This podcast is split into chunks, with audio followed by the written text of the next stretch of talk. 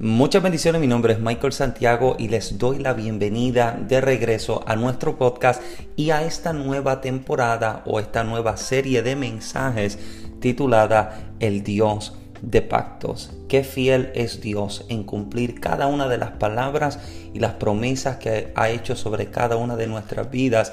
Y qué importancia creo yo que nosotros como creyentes necesitamos darle a la palabra de Dios, a sus promesas, pero también entender cuáles son los pactos que Dios ha hecho, porque dentro de cada uno de ellos hay una serie de promesas que Dios ha establecido. Y es por eso que en esta nueva serie de mensajes estaremos explorando los pactos de Dios con los hombres y también conoceremos cuáles son las implicaciones y los resultados que estos pactos pueden tener en cada una de nuestras vidas hoy y también entender que hay promesas latentes y reales que Dios desea establecer. Así que te invito a que compartas con nosotros en cada uno de estos mensajes en la serie Dios de Pactos para que entiendas que Él es el Dios fiel que cumple cada palabra, cada acuerdo, cada convenio. Él es el Dios de pactos que cumple su palabra. Ahora, sin más preámbulo, bienvenido y gózate del mensaje de esta nueva serie. Muchas bendiciones.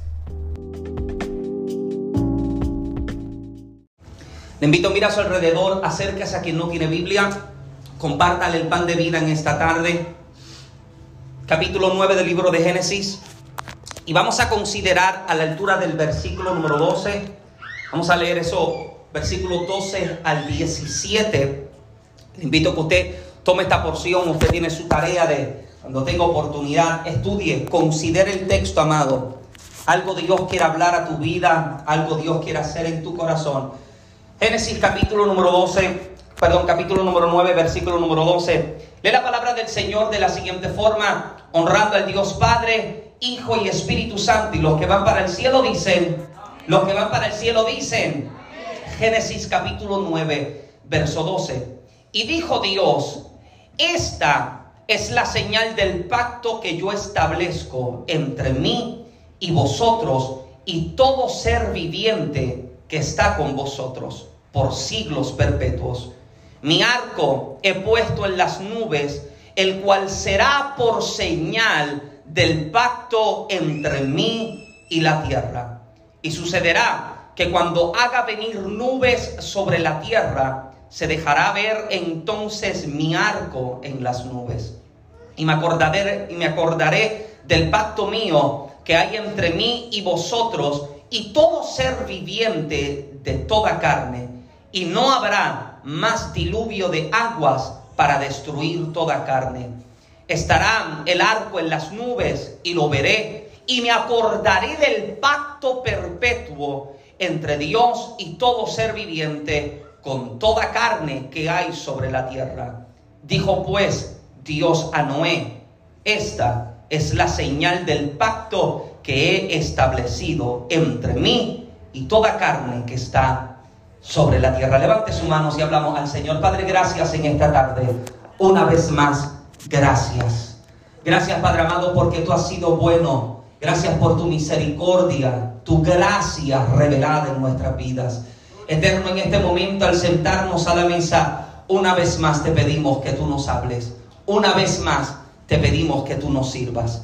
Que tu palabra nos inspire, nos desafíe, nos levante y nos lleva a ser quienes en ti debemos ser. Te pido, Eterno, que tu palabra tenga causa y efecto en la vida de cada oyente y en la vida de cada recipiente. Marca nuevos tiempos, marca nuevas temporadas en cada hogar, en cada familia, en cada corazón. Que tu palabra, Padre amado, que es más cortante que toda espada de dos filos, penetre hasta lo más profundo de cada ser. Padre amado, dejando en cada vida el efecto y la intención por la cual tú has enviado esta palabra. Confírmala también, Padre amado, con milagros, señales, con prodigios. Te pido, Padre, por el poder de la llaga de Jesucristo, que en esta tarde operes milagros y sanidades sobre cada cuerpo. limpia los aires, Padre amado, satúralos de tu presencia. Echamos fuera toda distracción, echamos fuera toda resistencia, toda ave de rapiña que intenta tomar lo que sobre el altar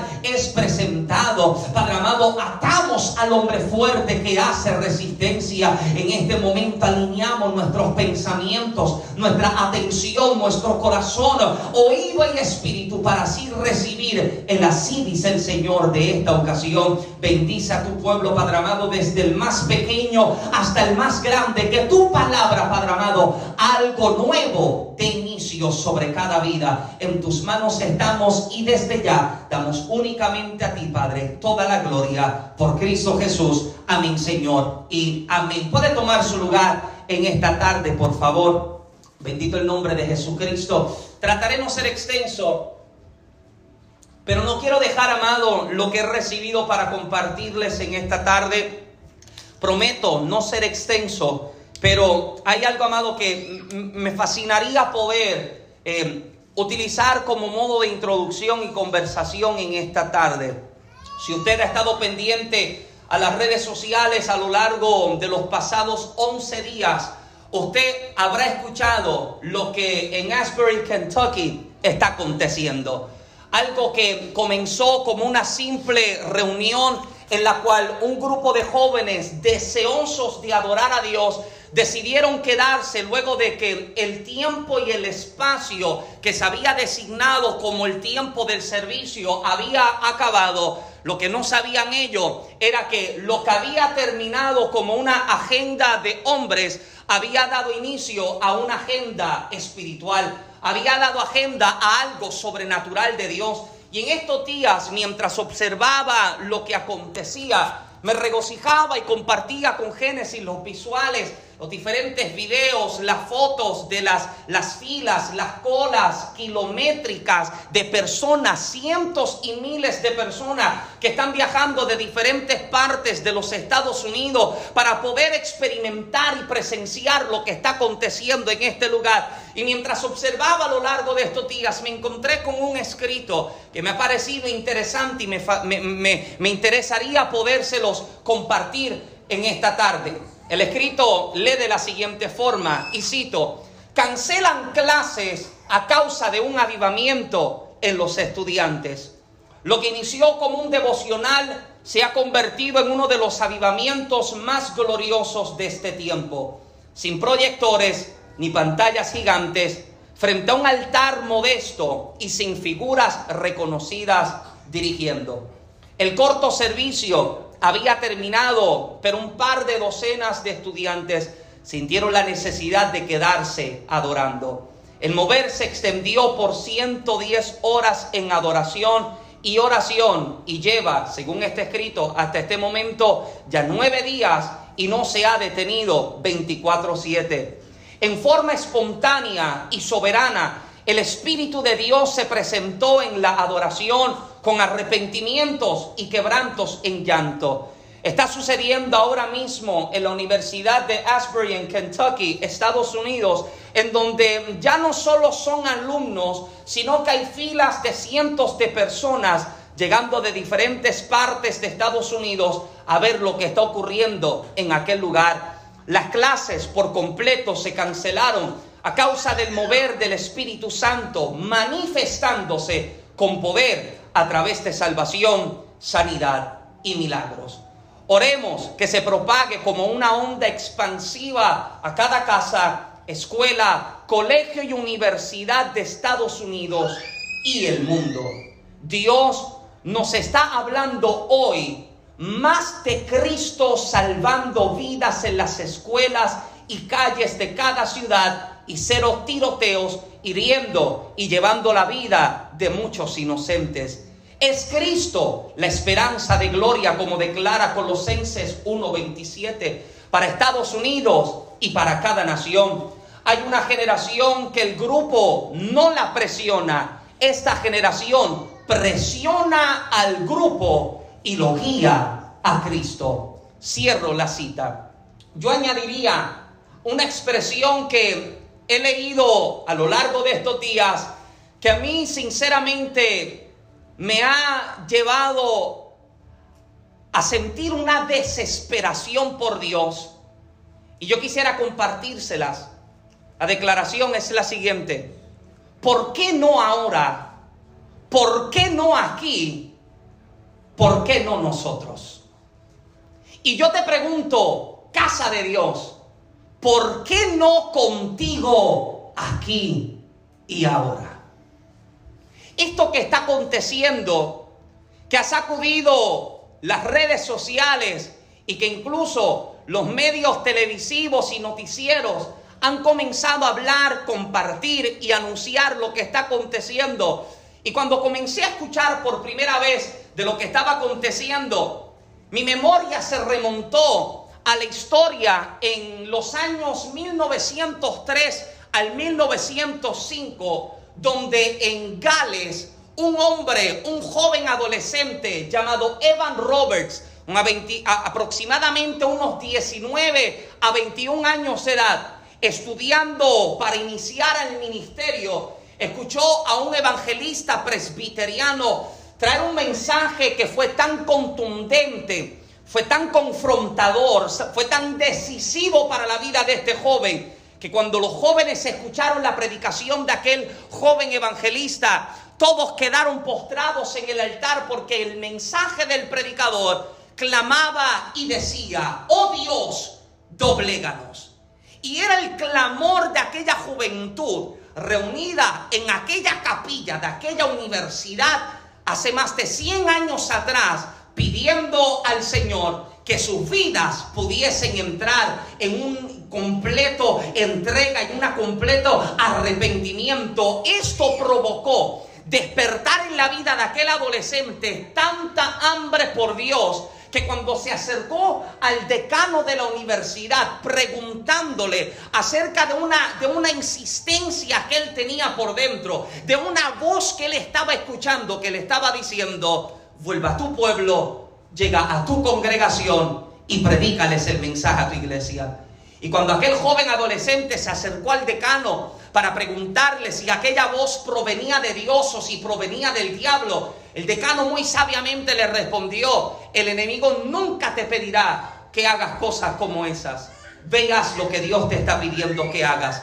Y dice que cuando Evan llegó a su pueblo y cuando llegó a su congregación, comenzó a compartir y se acercó a su pastor y le pidió si por favor le podría dar la oportunidad de dirigirse a la congregación y expresarles el mensaje que Dios les había compartido. Dice que cuando el pastor escuchó las palabras de Evan, Dice que le dijo que estaría bien, que le daría oportunidad para que compartiera el mensaje. Y dice que llegó el culto del miércoles, pasó todo el servicio, la prédica y enseñanza. Y en la oración inicial, el pastor habló acerca de la insistencia que tenía Evan de compartir una palabra. Y las palabras del pastor fueron, Evan siente que tiene una palabra de parte de Dios.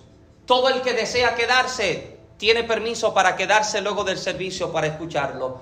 Y dice que solamente 12 personas se quedaron en el templo. 12 personas se quedaron al acabar el servicio para escuchar el mensaje de Evan Roberts.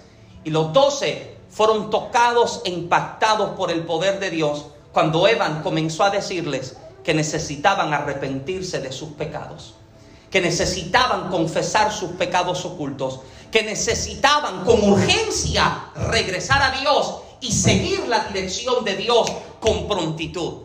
Dice que los hermanos quedaron tan conmovidos, tan tocados, tan impactados por el mensaje de aquel joven eh, de 19 a 21 años que le pidieron al pastor que por favor le diera a Evan la oportunidad de predicar una vez más a la congregación. El pastor le pidió a Evan que predicara jueves, Luego del jueves predicó viernes, predicó sábado, predicó domingo, predicó dos semanas consecutivas en la congregación. Y entonces algo despertó en Gales. Algo el Espíritu Santo comenzó a hacer Dice que fue tanto el mover del Espíritu Santo, fue tan impactante lo que Dios comenzó a hacer, que la gente comenzó a arrepentirse, a entregarse a Dios. Escuche esto, los propietarios de tiendas y de negocios habían hecho un acuerdo entre ellos de cerrar las puertas de sus locales o de sus negocios de tal hora específica para dar la oportunidad a la gente a llegar a un templo para orar para buscar el rostro del Señor. Dice que el impacto, el impacto social fue tan asombroso, fue tan extraordinario que comenzaron a reducirse las condenas. Ya los jueces no tenían casos a juzgar porque la gente ya no cometía crímenes, la gente no asaltaba, la gente no cometía fechorías, sino que la gente se estaba entregando a Dios. Escúcheme bien, amado, lo que he visto a lo largo de 11 días sacudir el estado de Kentucky es aquello por lo cual mucha gente ha estado clamando, es aquello por lo cual mucha gente ha estado orando, no un mover que emocione a la gente, sino un fuego que se propague, que toque a cada estado y a cada pueblo y que despierte en la gente un hambre que les debe a correr con desesperación a la presencia del Señor. Ahora, así como este mover ha despertado otros movimientos, porque si usted sigue lo que está aconteciendo ahora en otros estados, en otros lugares, la gente se está reuniendo para adorar a Dios, así como este movimiento ha despertado el interés y la pasión de algunos, lamentablemente también ha despertado la crítica de otros. ¿Me permite predicar en esta tarde?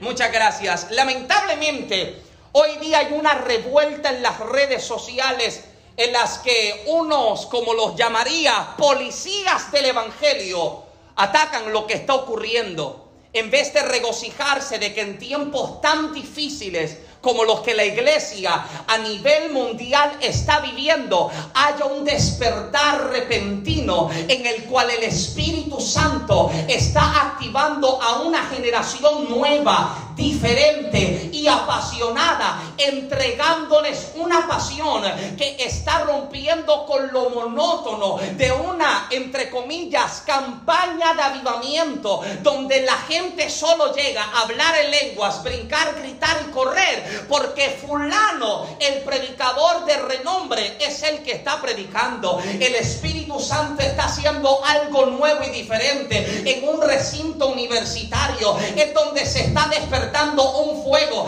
que no comenzó con un programa estructurado por una organización, por una agenda ministerial y mucho menos por alguien buscando la exposición de una multitud. En la locura de un servicio que no encuentra cómo acabarse el Espíritu Santo comenzó a convencer de pecado, a sanar corazones maltratados, a levantar nuevos ministerios y a traer los ojos de todo el mundo hacia la intimidad y a la adoración a Dios una vez más.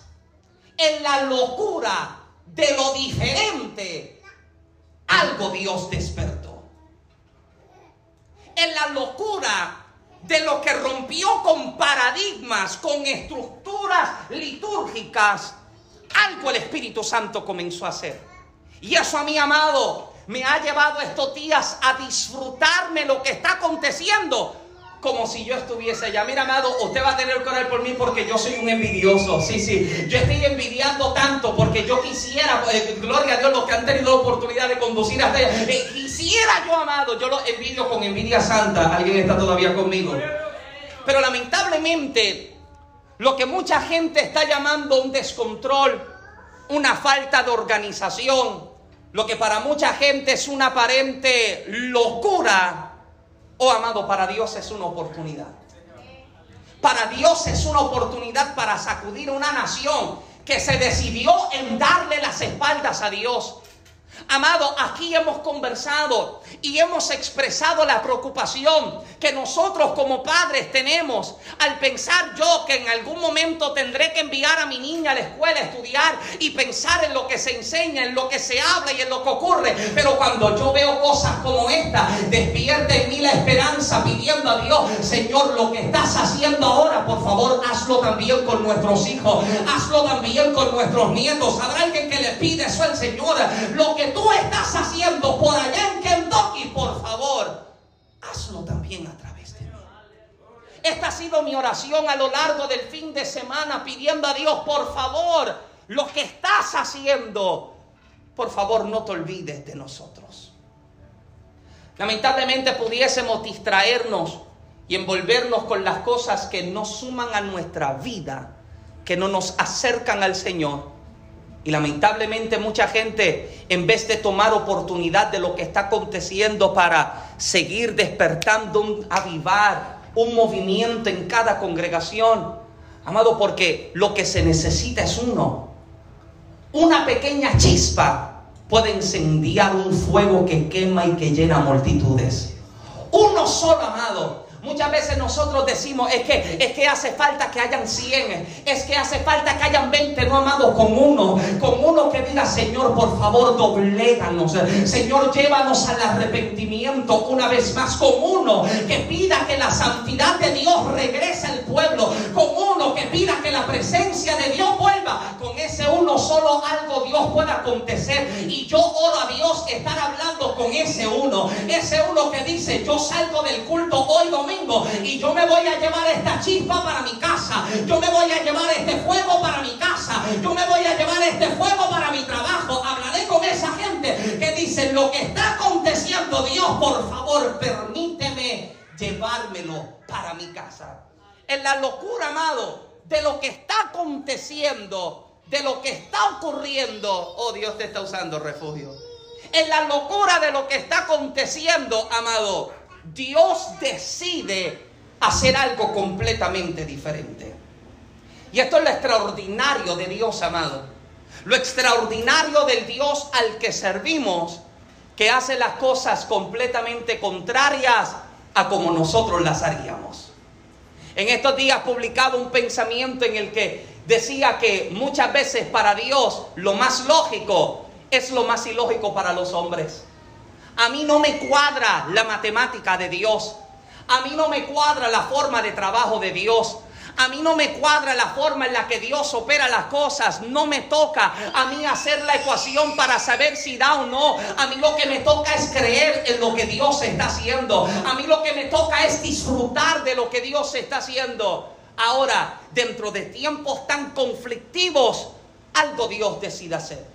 Y cuando miramos el panorama bíblico, nos podemos encontrar una y otra vez como en medio del caos, de la crisis, de la desesperación de la gente y de incluso en medio de sus etapas en las que la gente decide darle las espaldas a Dios, Dios decide hacer algo completamente nuevo. Yo no quisiera tomar el tiempo para simplemente contarles la historia que usted conoce mucho mejor que yo. Una historia en la que usted sabe que Dios llama a un hombre en medio de un tiempo en el que se encuentra Dios con que la humanidad se ha ido de mal en peor, pecando cada vez más, dándole las espaldas a Dios, alejándose cada vez más de Dios. Y en medio de ese tiempo Dios se decide por traer la preservación a uno. Dios se decide por tomar a un Noé y utilizarlo a él como la herramienta para preservar a la humanidad. Escúcheme bien, amado. La gracia se muestra en traer preservación en medio de la destrucción. Nunca se había manifestado tanta gracia hasta el momento en que se manifestó tanta destrucción. Pablo declaró en Romanos 5:20 que donde abundó el pecado, sobreabundó la gracia. ¿Cómo no ver gracia de Dios en los Estados Unidos cuando has encontrado que la gente le ha dado las espaldas a Dios y en medio del pecado que en las leyes se está trabajando, la gracia decide manifestarse sobre un grupo que le dice, no tengo nombre, no tengo ministerio, pero quiero tenerte a ti, Dios mío, aleluya. Esa es la gracia que se ha vuelto a revelar sobre el pueblo, que se ha vuelto a manifestar sobre esta nación. Mirar el noticiero hoy pudiera alterar y alertar a muchos. Sin embargo, todo lo que vemos hoy nos anuncia dos cosas. Número uno, que nuestra redención está cerca. La gente se preocupa, la gente se escandaliza cuando observa lo que está aconteciendo alrededor del mundo, y escuche lo que voy a decir, soy muy responsable con lo que digo. Hay cosas que por más que oremos que cambien, no van a cambiar. Porque son necesarias que acontezcan para que entonces llegue el deseado de las naciones. Pudiéramos hacer ayunos, clamores, marchas, caminatas, pero hay cosas, amados, que necesitan acontecer para establecer las bases de lo que está por llegar al mundo. ¿Alguien está acá?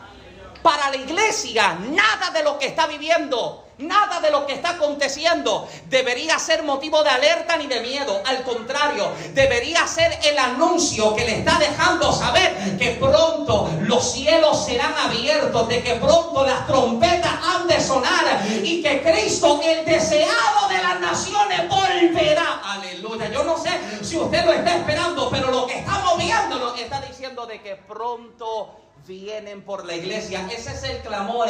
La iglesia está clamando, ven Señor. No, pero es que todavía falta. Nuestra humanidad, nuestra humanidad quisiera cinco minutos más, Dios. Cinco minutos más para que fulano llegue. Cinco minutos más para que fulano escuche. Fulano escuchó. Amén. El mensaje se habló. Nadie va a tener excusa de caminar. A mí nadie me predicó, a mí nadie me enseñó. A cada uno se nos alertó.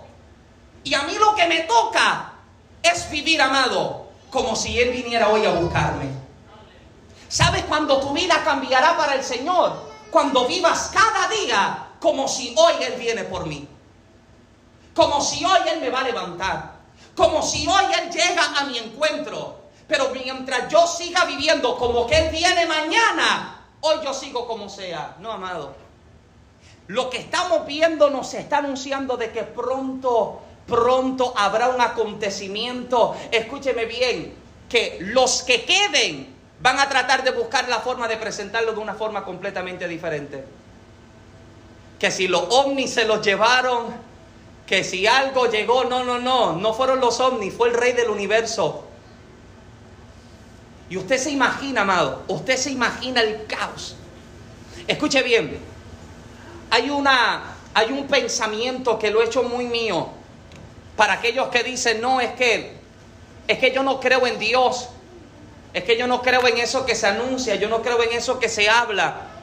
Y hay un pensamiento que escuché años atrás y lo he hecho muy mío, que dice de la siguiente forma, dice que es mejor vivir toda la vida creyendo que hay un Dios y que al final te des cuenta que no hay nada, a que pases toda la vida creyendo que no hay un Dios y que al final te encuentres con que sí hay. ¿Alguien está acá? Es mejor vivir cada día como si Él viene por mí Y lo que estamos viendo nos está anunciando que en medio del pecado la gracia se está manifestando. Que hay suficiente gracia disponible lo segundo que nos anuncia es esto, hay suficiente gracia, hay suficiente gracia disponible. Nosotros como iglesia no oramos para que se detenga lo que acontece, porque si no, nuestra oración sería antibíblica, pero sí estamos orando para que Dios nos preserve, para que nos tome en sus manos, para que nos ayude a no descuidarnos, que el que esté firme, que vele, que no caiga, que el que esté firme, que se afirme aún más. El que está limpio, que se limpie más. El que esté santo, que se santifique más. Alguien dice amén. Nos está anunciando, amado, de que algo Dios está despertando de que el Espíritu Santo está despertando una llama en corazones, está haciendo, haciendo arder el fuego en cada vida, amado. Yo no sé cuál es el plan de Dios dentro de todo esto. Yo solo sé que Dios está preparando corazones. Yo solo sé que Dios está salvando y rescatando almas. Y usted procure ser parte de lo que Dios está haciendo. Pero Michael, no puedo llegar a Kentucky tranquilo, pero estás en Georgia. Y lo que está aconteciendo en Kentucky, órale a Dios que comience contigo. Órale a Dios que comience en tu casa. Alguien dice amén. Órale a Dios que despierte esa misma pasión en tu vida. Ahora, mirar esto que está aconteciendo lamentablemente mucha gente lo ve como desorden.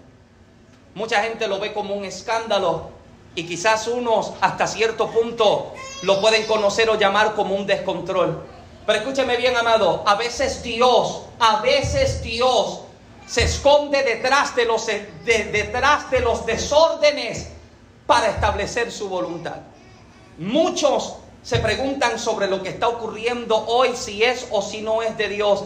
Y escúcheme bien, amado, a mí, a Michael Santiago, a mí no me preocupan las masas, los gritos o el aparente desorden que mucha gente ve. A mí lo que me interesa es ver a Dios manifestándose dentro de la locura de lo diferente, lo desordenado. A mí lo que me bendice hasta los ruedos del pantalón es encontrar que el fuego del Espíritu no se ha apagado todavía. A mí lo que me bendice es saber que en medio del caos y del descontrol que esta generación está viviendo. Todavía hay unos que están pidiendo, Dios, lo que hiciste ayer, vuelve y hazlo hoy. El poder que se reveló, revélalo una vez más sobre mi vida.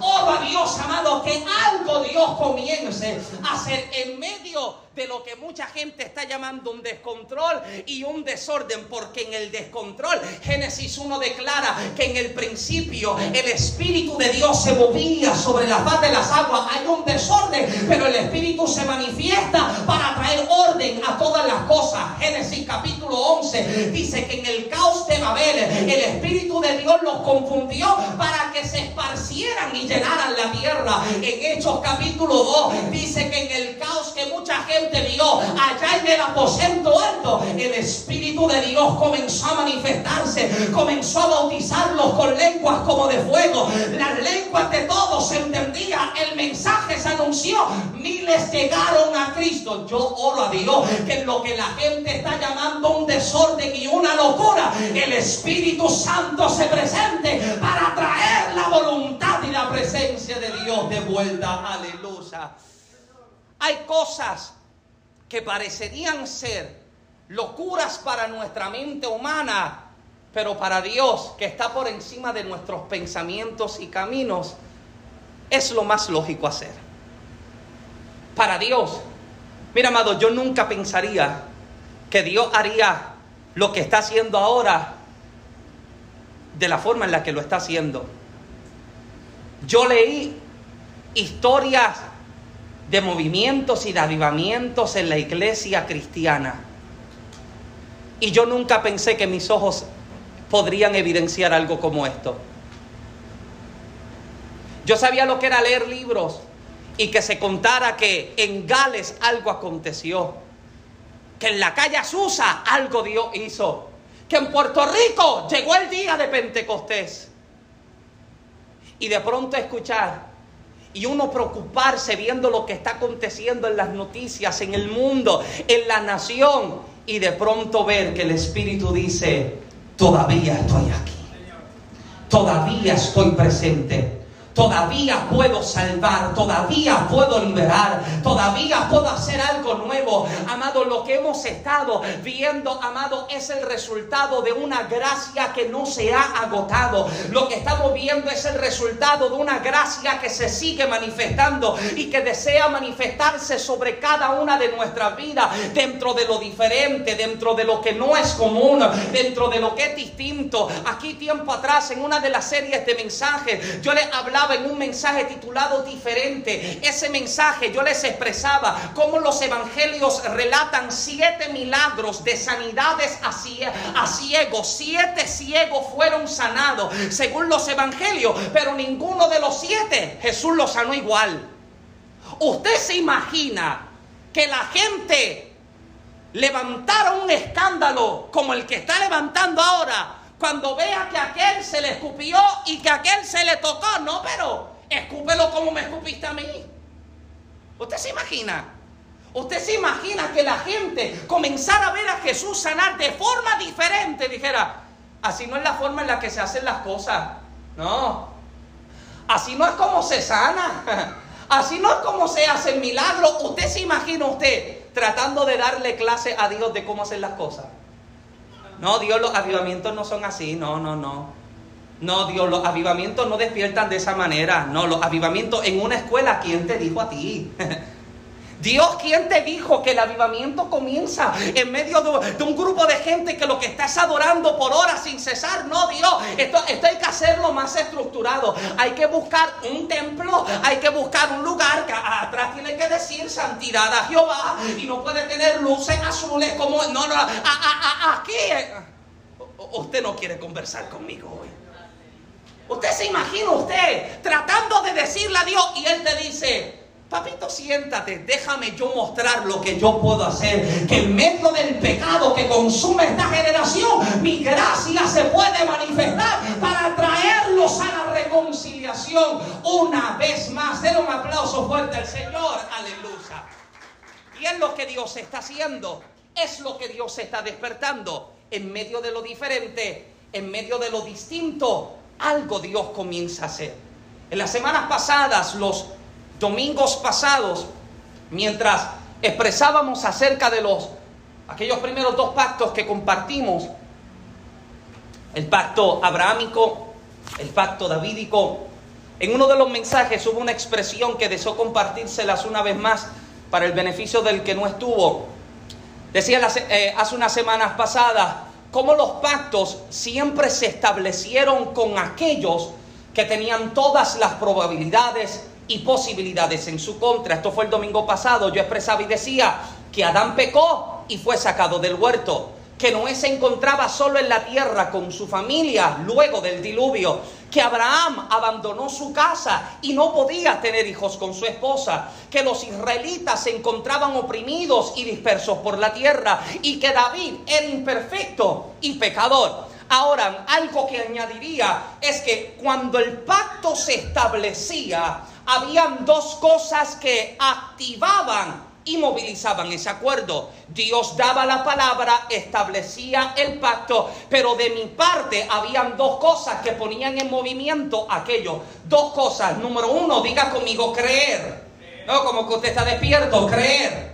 Y número dos, diga conmigo obedecer el creer y el obedecer era lo que activaba y movilizaba ese acuerdo de Dios. Escuche bien, nunca habrá el establecimiento de una palabra o de un acuerdo si la fe y la obediencia no se encuentran en la ecuación. No hay forma en que Dios pueda dar inicio, desarrollo, movimiento a aquello que habló cuando no hay una fe para creer y cuando no hay una obediencia para actuar. Escuche bien, amado, obediencia no es sinónimo de felicidad. Amén. Lo repito una vez más. Obediencia no es sinónimo a felicidad.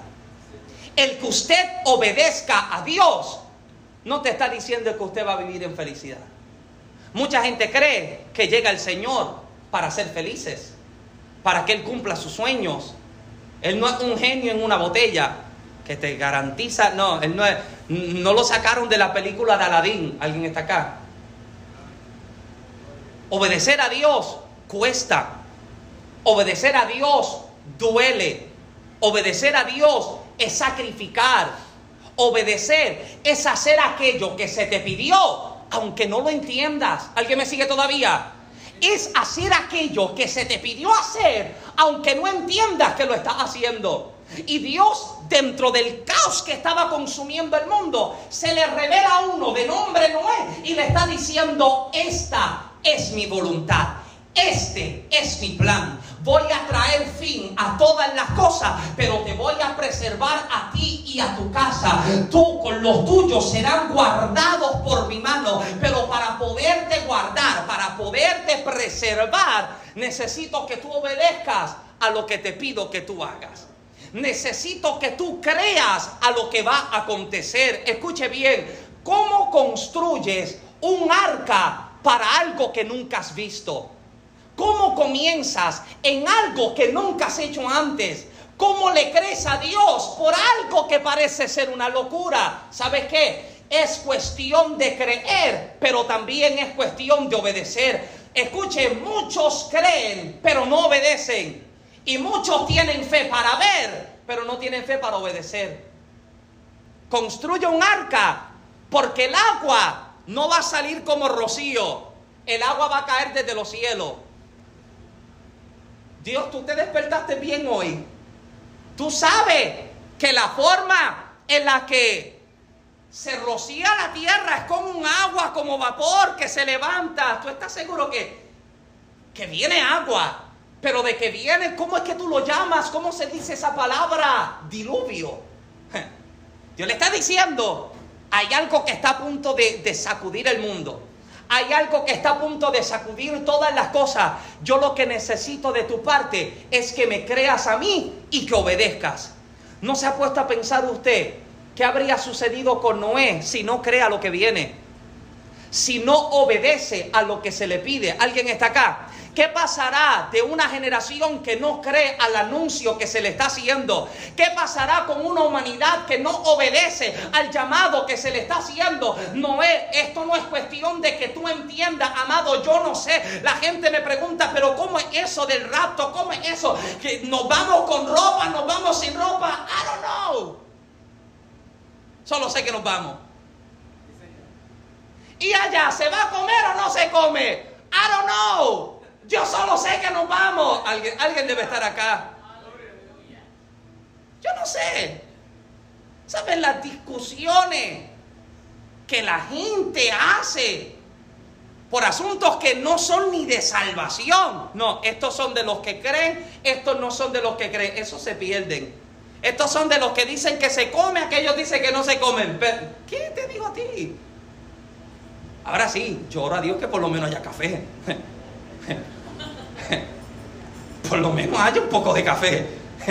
Contentito, yo, yo voy contento adorando a Dios. Imagínate más contento con una tacita de café, aleluya. Oh, qué, qué bueno está esto acá, pero con café, aleluya. Pero la gente, amado, eh, yo, yo no lo entiendo. Yo solo lo estoy creyendo. Y yo solo estoy obedeciendo. Y cuando yo creo y cuando yo obedezco, algo Dios comienza a traer en movimiento. Alguien dice amén. Y cuando yo creo y cuando yo obedezco, algo Dios comienza a mover en mi vida. Ahora, Noé no solo necesitó fe para creer que construiría un arca, sino que debió creer para que se, debió creer que sería útil lo que construyó para algo que nunca había visto. Ok, yo puedo creer para edificar. Yo puedo creer para construir. Yo puedo creer para darle forma a lo que tú me estás hablando, porque con medida, con exactitud, Dios le está pidiendo que construya, que edifique, que levante. Él puede tener fe para construir.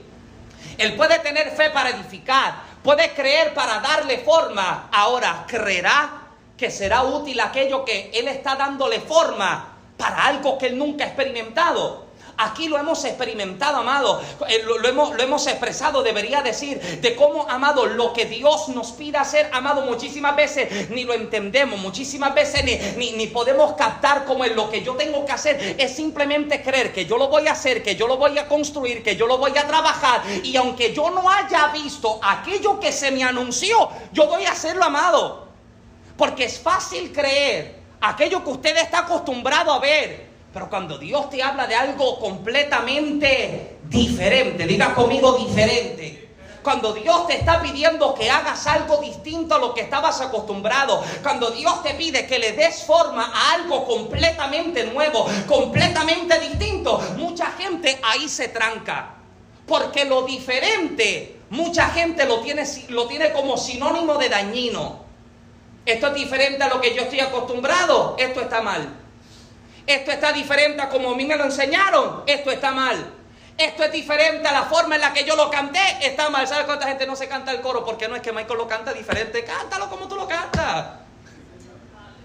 No, Michael, así no se canta cuán grande es Dios. Cántalo como tú lo cantas. Gózate también.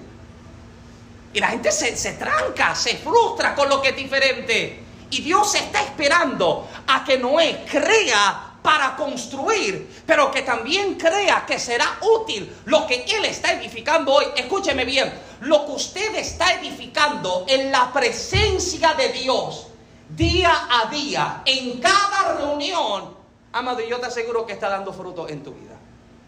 Está dando frutos en tus hijos. Está dando frutos en tu vida personal. No, pero Michael, es que yo llego todos los domingos, yo llego todos los miércoles y yo no veo nada. Tranquilo, que estás edificando poco a poco.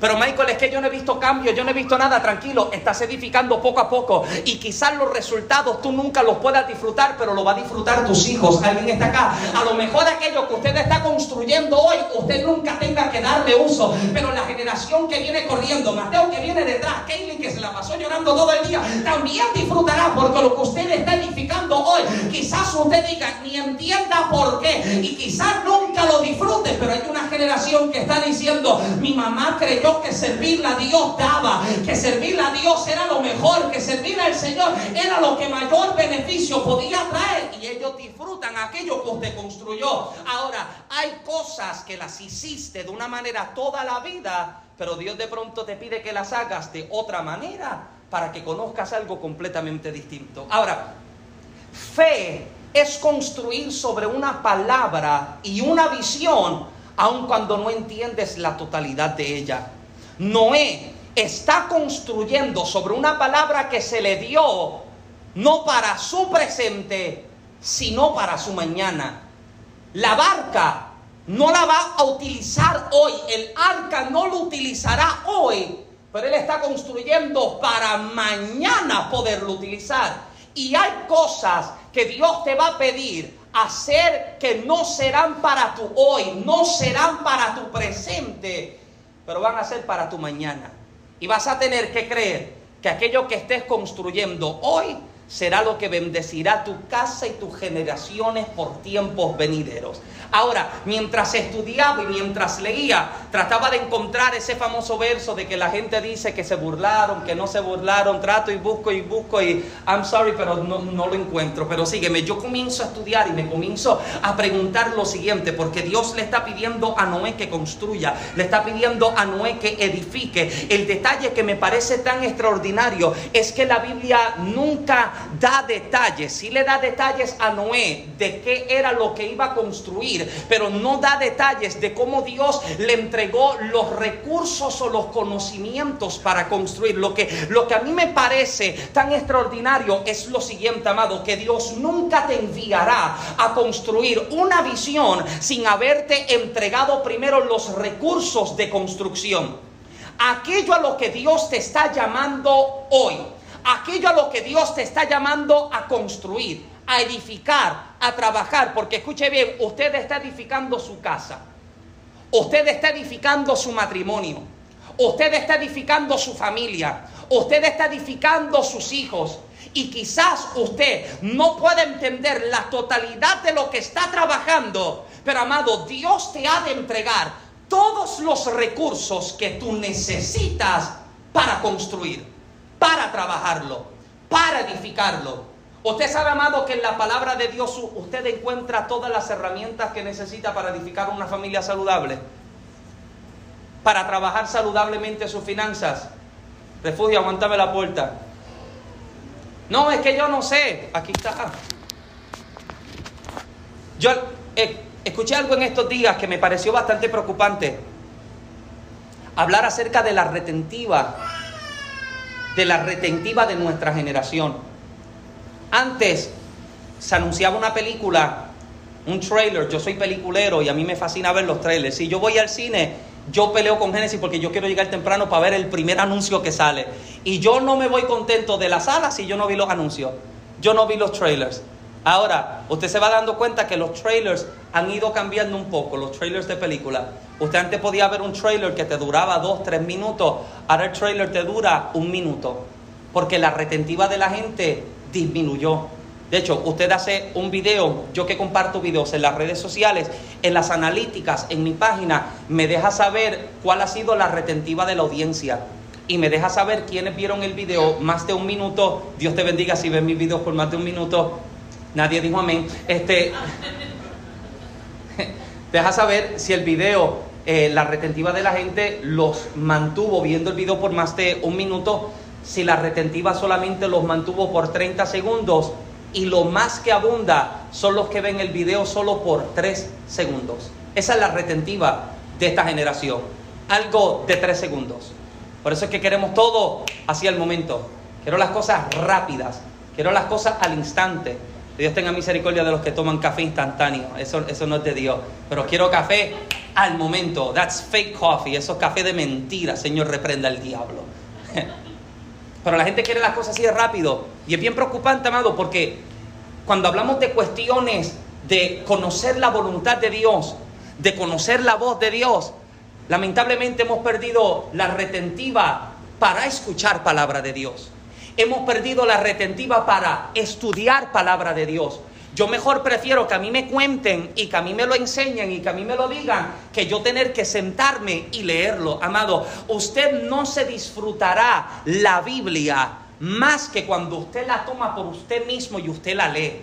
Es tremendo usted escucharme a mí hablarle o a alguien predicarlo, a alguien compartirle el texto, pero cuando usted la toma, esa palabra se hace vida para usted y esa palabra comienza a revelarse a tu vida. Pero amado, muchísimas veces desconocemos cuáles son los recursos que Dios tiene disponible para nuestra vida porque nos olvidamos que se nos dejó un manual, que se nos dejó la palabra de Dios para yo saber cómo debo ser un sacerdote de mi casa. Usted que mujer, como una mujer que edifica sabiamente su hogar. Un hijo que está buscando no tener que esperar a que papi me corrija para hacer las cosas bien. Hablo con alguien en esta tarde. Acá usted puede tener todos los recursos necesarios para trabajar en aquello a lo que Dios le está llamando. Ahora, el detalle está en que hay gente a la que Dios les está llamando a dar un paso de fe y al hacerlo recibirán entonces los conocimientos necesarios para edificar.